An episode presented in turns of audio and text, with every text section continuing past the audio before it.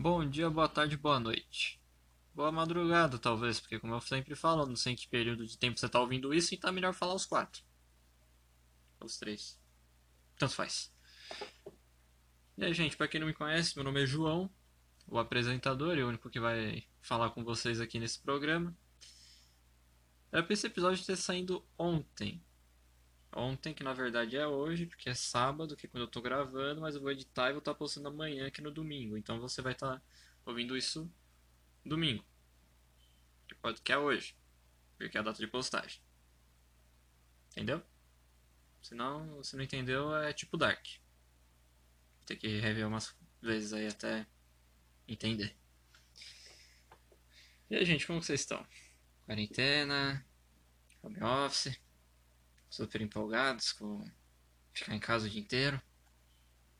Eu não sei vocês, mas eu aproveitei para pôr minhas leituras em dia, quadrinhos há mais de um ano atrasado.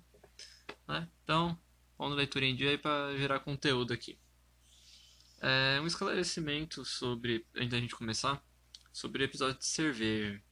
É, os episódios de cerveja, eu já deixei claro no primeiro que eu não sou nenhum especialista, eu só gosto de tomar. Então, eu preciso ver ainda, né, arranjar alguém para seja disposto a falar sobre fabricação de cerveja aqui no podcast, né? Então é um episódio que pode demorar um pouquinho, não vai sair com tanta frequência. É, o que vai sair mais com frequência é série, filme e quadrinho mesmo, tá? Cervejas eu vou tentar aumentar a frequência deles, mas é com o tempo. Bem, hoje a gente está aqui para falar de emulador. Emulador, quem nunca jogou emulador, não é mesmo? Então, antes da gente começar, Pega o seu fone de ouvido, abre uma cerveja gelada.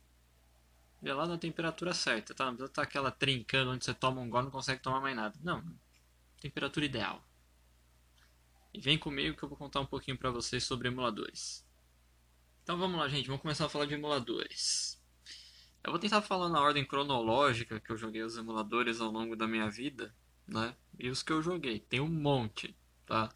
Tem um monte mesmo. Para quase todo console que você imaginar existe um emulador. Emuladores nada mais são para você conseguir jogar jogos no computador, hoje em dia até no celular, mas na época que eu comecei era só no computador. E jogos antigos como de Game Boy, Game Color, Sega, Nintendo. Hoje você consegue emular jogos de PlayStation 1 e PlayStation 2, jogos de PSP. Então é uma comunidade que cresceu bastante no, nos últimos tempos, né, nos últimos anos, e segue crescendo, porque a procura sempre é grande, né, nesse, nessa área. O, hoje eles estão desenvolvendo alguns emuladores portáteis, então eles têm a aparência de um Game Boy, um Game Color, Game Boy Advanced, e é portátil, é para você levar, ele tem os recursos do emulador normal, que é além de você conseguir salvar no jogo, você conseguir dar save state, load state pelo emulador. Então, em vez de você salvar dentro do jogo, você cria um save no emulador e faz o load game pelo emulador. Então, você consegue salvar em qualquer parte do jogo. Às vezes o jogo não permite você salvar, mas você consegue salvar pelo emulador. Minha primeira experiência com o emulador foi com o emulador da Sega. Sega Saturn ou Genesis, agora eu não me recordo. Enfim, pra vocês terem noção, era do computador branco antigão lá, quadradão, caixona. E acho que era o Windows XP ou Vista. Um desses dois aí na época ainda. Cara, tinha vários jogos. Aí, tinha vários jogos. Ele tinha vários recursos que não funcionavam. Né? Então, realmente parecia um console de verdade. Porque você jogava e não conseguia salvar. Nesse emulador eu joguei bastante Sonic e Rock and Roll Racing, que era um jogo de corrida fantástico. Né? Então, Sega foi basicamente a porta de, minha porta de entrada para esse universo de emulador de, e eu jogo isso desde quando era moleque. Né? O, tinha o Mega Drive, né? lá dos 5, 6 anos de idade. 7, acho que 7 no máximo até eu joguei Mega Drive. Aí tinha o emulador no computador, né? Que era esses jogos mais o Rock'n'Roll Racing, Sonic 2 e Sonic 3 Jogo do Power Ranger tinha também, que era baseado no filme. Puta jogo bacana. Alex Kidd. Meu, é, nossa, tinha até do Jurassic, Jurassic Park, X-Men. Cara, tinha jogo pra caramba. Tinha do Batman. Era top. Aí, algum tempo, uns anos depois, né, o, foi apresentado o emulador de Game Boy. O, eu tinha um primo, eu tenho um primo, né, ele me, na época ele tinha emulador Game Boy, mostrou lá como funcionava, pá. Aí por esse emulador foi onde eu comecei a jogar jogos do Pokémon, no caso, que era o do Game Boy Advance. Então, tinha outros jogos, mas o que mais joguei nesse emulador foi realmente jogos do Pokémon.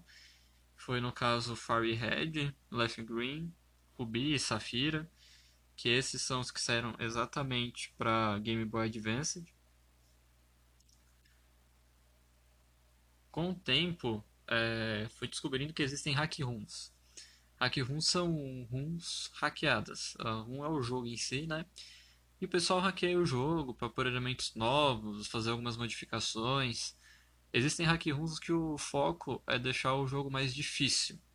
Então ele fica mais desafiador. Tem uma do Pokémon Fairy Red, por exemplo, que chamava, se não me engano, Omega Fairy Red. E ele pegava e os líderes começavam com primeiro ginásio acho que tinha dois ou três no normal. E no Ômega todos eles tinham seis pokémons. Então tipo, era muito mais difícil, muito mais desafiador do que o clássico. Né? E eles implementavam uma gama maior, né? Em vez de você só poder encontrar alguns, você conseguia encontrar bem mais. Hoje em dia, acho que a hack room de Pokémon que mais vale a pena pro Game Boy Advance é a Shiny Gold Sigma. Ela pega até os pokémons da geração atual e coloca no jogo. Recursos também da geração atual e põe tudo no emulador de Game Boy Advance com os gráficos antigos. Inclusive Mega Evolução, Z-Move, meu, é, o jogo é top. Tem tudo lá, é, é, meu, é incrível. Partindo, eu também tive um pouco de experiência com o emulador de Nintendo 64. Esse foi o que eu menos joguei dos emuladores, na realidade, porque eu nunca fui tão fã assim de Nintendo. Na época eu jogava um do Pokémon, que era tipo um Battle Royale. E também tinha um do. Acho que era Pokémon Stadium. E jogos do Mario. Tinha um jogo de tênis do Mario que eu era viciadaço. Jogava direto, direto. Mas também foi. não durou muito esse emulador. Usei, deve ter usado ele por cerca de um, dois meses na época. Não, não era tão legal assim. Aí depois o emulador do PS1. PS1, primeiro console a CD, né, que eu tinha. Meu, ele tinha leitor de CD, dava pra escutar música, era, PS1 era top. Tem até hoje os memory cards, um deles é transparente, os jogos também eu tenho. Eu estraguei o controle tentando personalizar, mas eu não sei o que aconteceu com o console até hoje. Sumiu. Sumiu o console, eu perdi ele. Aí, enfim, é, esse simulador ele conseguia ler CDs que você colocava no PC. Hoje em dia a maioria dos computadores não tem né, leitor de CD ou DVD, porque o pessoal usa mais pendrive, guarda tudo no celular, nuvem. Notebook ainda tem né, leitor de CD, DVD, mas esse era o foco. Você conseguia baixar as ROMs né, na, na internet e rodar no emulador, ou você colocava o seu CD, o emulador ele lia a entrada de disco e rodava o jogo, você conseguia jogar. Esse jogo, jogos né, no emulador, eles você conseguia melhorar o gráfico, tal, ficava em partes mais bonito que no PS1 original, né? E também tinha o recurso do Game Shark. Game Shark tinha também no do Game Boy, mas não, eu acho que não é muita surpresa no caso de Game Boy usar um Game Shark, mas eu acho que no do PS1 é melhor, é mais legal a explicação. Porque no PS1 você tinha que pegar, colocar o CD do Game Shark, rodar, escolher qual jogo você ia pôr os códigos. Tinha todo o esquema de deixar o, o console ligado, abrir a tampa com o CD rodando, pôr o jogo, rodar o jogo, para estar tá com o código rodando e muitas vezes não dava, não dava para salvar. No emulador não. Você como deixava o jogo aberto, abria uma guiazinha lá, pá, jogava os códigos Game Shark, pum, o Game Shark funcionava. É, é aquilo, o Game Shark é uma ferramenta tanto do bem quanto para o mal, né? Porque você pode usar para facilitar o jogo ou para simplesmente fazer algumas coisas mais rápido. Por exemplo, ah, vai, preciso desenvolver um personagem tal, mas o jogo é cansativo, é chato. Você pode pôr um, Game Shark que você vai conseguir transformar o seu personagem naquele que você quer. Não vai ficar tão forte, porque você não vai ter alcançado os requisitos, mas você consegue jogar com ele. Era uma coisa muito bacana na, do PS1, né, do Game Shark. O PS1 acho que eu usei dois emuladores, né? Hoje não tenho nenhum, porque não sei. Mas eram dois emuladores na época. Aí vem o emulador do PS2. Esse emulador é chato. É o melhor que tem, só que é o mais chato de configurar. PS2 eu tenho até hoje, roda os jogos de boa, porém ele tinha um problema. Muitos anos depois eu fui descobrir que era uma solda e saiu só 50 conto para arrumar. E forma... eu tenho curso de eletrônica. Eu poderia ter aberto e arrumado aquela porra. Enfim, voltando. É, ele era muito chato de configurar. O... Porque o emulador do PS1 e do PS2 precisava de ter BIOS a BIOS era tipo um histórico de informações, né? Pra você conseguir rodar os jogos. E sem BIOS você não rodava nenhum jogo do PS1 e do PS2. Existem sites onde você baixa os emuladores e sites onde você baixa a BIOS. Não é no mesmo site, porque a BIOS é de direitos autorais. Então você tem que pesquisar um pouquinho. E para falar a verdade, todas essas ROMs aí, em teoria, né, é pirataria entre aspas, porque você está usando coisas da empresa e eles não estão ganhando nada com isso. Mas também são, alguns são jogos muito antigos que você não vai achar para jogar hoje e às vezes eles cobram um preço absurdo para você jogar. Voltando, o emulador do PS2 também tinha o recurso do Game Shark, né? Eu usei no Digimon World 4 bastante o Game Shark porque desenvolver o personagem naquele jogo era uma porcaria. Eu não tinha mais paciência porque era terceira ou quarta vez que eu tava jogando. Falei, não, vou usar o Game Shark aqui porque eu sou filho de Deus, mereço um pouco de facilidade. Mas não perdi a graça, porque as armas você ia liberando conforme avançava né, na história. Então era de boa, porque você tinha que treinar o nível do mesmo jeito, era só as suas habilidades com armas que o código mexia. Aí depois de um tempo, é, eu descobri a Tinkerboard e o Raspberry. Eles são mini computadores que dá para você levar no bolso, para você ter uma ideia. Basta ter uma fonte de alimentação, um cabo HDMI, pum, você roda o negócio. É, você põe o sistema operacional num, naqueles micro SD, né? É, você pode pôr tanto Android quanto Linux, no caso, e rodar um sistema num mini computador. É, eles são muito usados hoje para criar arcade, arcades, arcades, né? O arcades, a propósito, controle de arcade é muito da hora, é, muito, é o mais usado em jogos de luta. Então, se você joga jogo de luta para PC, dá pra você fazer um arcade aí, só dá uma pesquisada. Mas junta uma grana. Vai por mim, conselho, porque eu já vi, vi quanto sai pra fazer um. É, aí tem o Raspberry, que é a mesma coisa que a Tinkerboard. É uma, um mini computadorzinho onde você consegue montar um emulador. Né?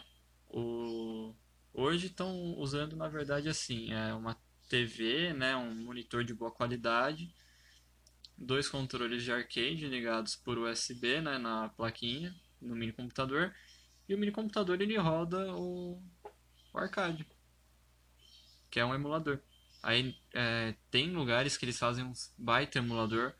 Eu já vi um que era um arcade, né, tamanho normal. O cara tinha posto nesse arcade emulador de 3DS, PS2, PS1, Sega, meu, é um negócio da hora.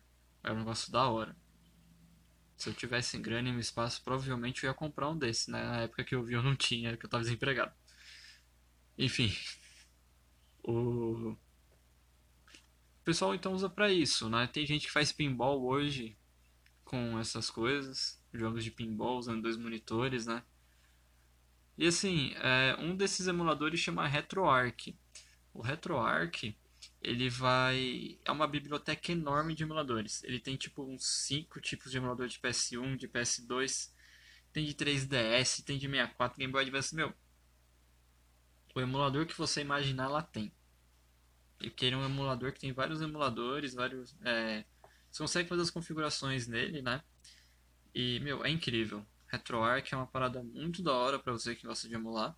Porque ele é um só e dentro dele você consegue configurar tudo isso. Em vez de baixar um por um, você consegue ter tudo dentro de um emulador só. É, ele tem alguns probleminhas, né? Mas é tudo configurar que se resolve. Ele conseguia ler também CD, né? Mas assim, o RetroArch, se você gosta mesmo de emular, é o melhor. Claro que você tem que ter um computador bom, com mínimo de vídeo, né? Outro emulador também que não pode deixar de fora do PSP. Esse do PSP eu aproveitei. O emulador do PSP, eu descobri ele na versão de celular e também tinha para a versão de PC. Só que meu PC desligava enquanto eu jogava. Aí eu fui para o celular. Eu consegui levar o save e tudo. No celular eu zerei Kingdom Hearts Birth by Sleep completo, com os três personagens e o final secreto, tudo na telinha do celular com o um dedão na frente lá. Então, assim, é um emulador muito bom, ainda mais que ele conseguia forçar 60 FPS em alguns jogos. É, às vezes o jogo ele não rodava, ele rodava a 30, mas conseguia por um códigozinho que liberava o jogo a rodar 60 FPS.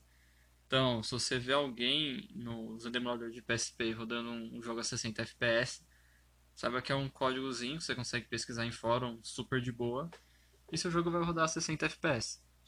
Você se preocupar com isso, é claro. O emulador do PSP no computador, ele também era bem simples de mexer, né? Aí agora o que eu falo é assim, existem controles USB. Meu, jogar com controle emulador de PSP de Play 2 é da hora. Você pensa que está jogando no console, né?